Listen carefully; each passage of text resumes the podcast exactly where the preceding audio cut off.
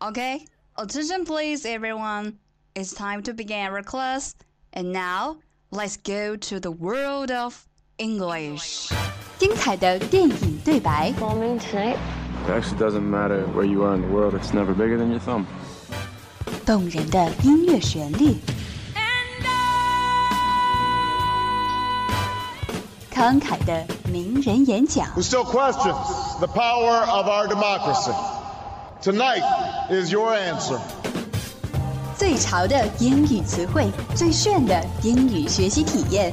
相思谷广播电台英语贝壳岛，每周三下午十八点五十分准时开课。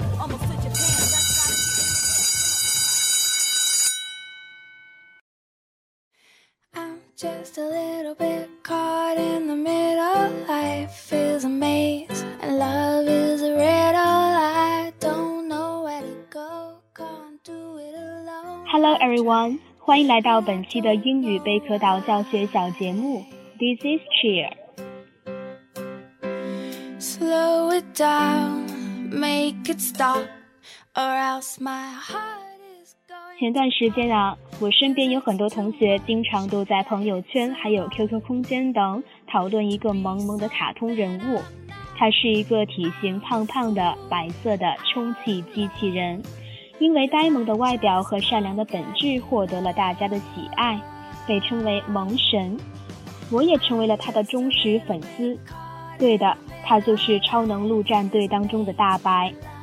随着大白成为了新一代的盟主，白色系的东西呀、也火了起来。那么今天的 English Shelter，就让我们一起走进那些白色短语吧。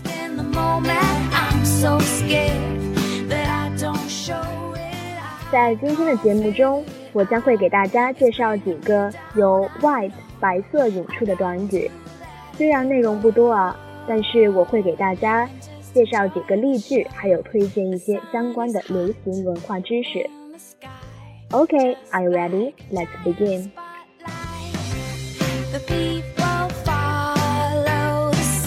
Number one, raise a white flag. Raise a white flag, or wave a white flag. Wave a white flag. 这个短语字面上的意思是举白旗，but what's the implied meaning of this phrase? That is, to indicate that you have been defeated and you want to give up. 意思就是暗示你被打败了，你愿意放弃投降。 这个意思跟我们在汉语中所说的举白旗的暗含意思其实是一样的。Now I'm giving you a sample sentence. After we captured them, they had to raise a white flag. 当我们抓住他们后，他们不得不举手投降。Pop culture reference. Pop singer Dido references the symbolism represented in this idiom in her song White Flag, singing, And I won't put my hands up and surrender. There will be no white flag above my door. 流行文化推荐：流行歌手 Dido 在他的歌曲《White Flag》中采用了这个习语的象征意义手法。歌曲中唱到：“我不会举起双手投降，在我门前绝不会有白旗飘起。”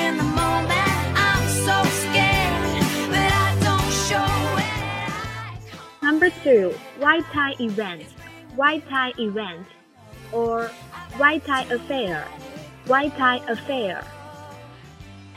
The meaning is an event that requires guests to wear formal dress, such as men wearing white bow ties with formal evening attire.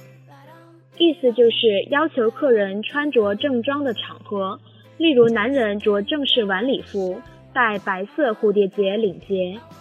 Now I'm giving you a sample sentence. There was a white tie wedding ceremony last week which I had to attend.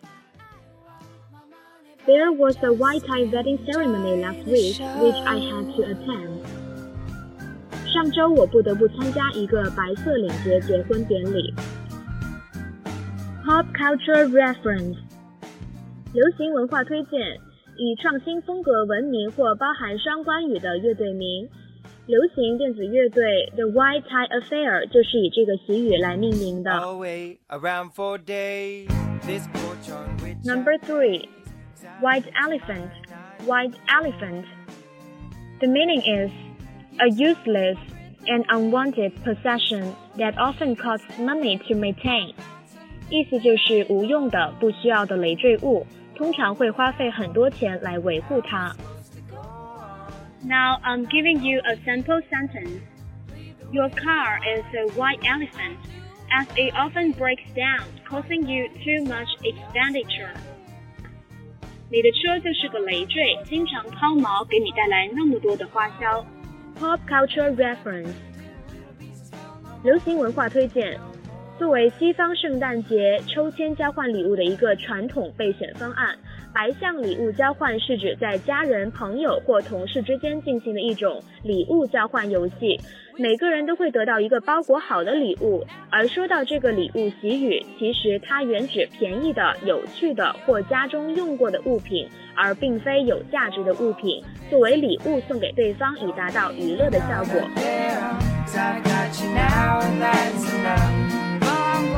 Number four, white line, white line. The meaning is a harmless or small lie told to be polite or to avoid hurting someone's feelings. 意思就是一个没有恶意的或小的谎言，谎言的目的是为了礼貌或避免伤害某人的情感。Now I'm giving you a sample sentence. He told a white lie when his father asked where he was going. 当他爸爸问他要去哪时，他撒了一个善意的谎言。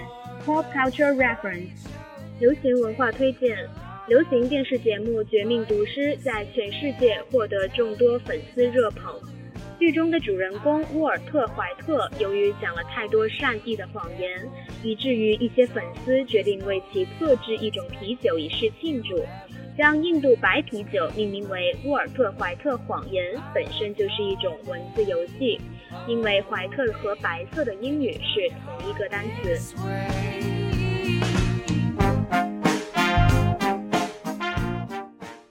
Number five, white as a sheet. White as a sheet. The meaning is pale，意思就是苍白。Now I'm giving you a sample sentence.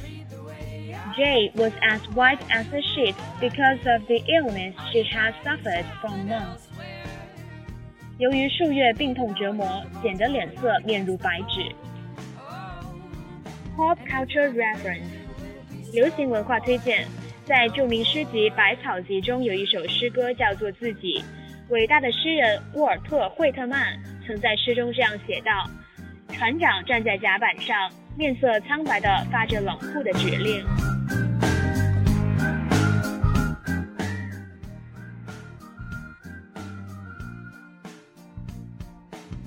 好了，现在就让我们一起来复习一下今天所学习的短语。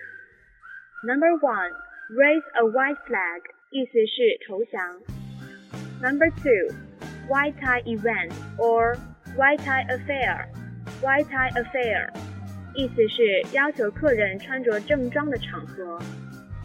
Number three, white elephant，意思是无用的、不需要的累赘物。 Number four，意思是善意的谎言。Number five, This porch on white as a sheet，意思是苍白。好了，以上就是今天的 English Shelter 的全部内容了。虽然今天的教学内容并不是很多，但是相信再加上很多补充的知识之后，大家能收获到更多。Okay, it's time to say goodbye. Thanks for listening. See you next time.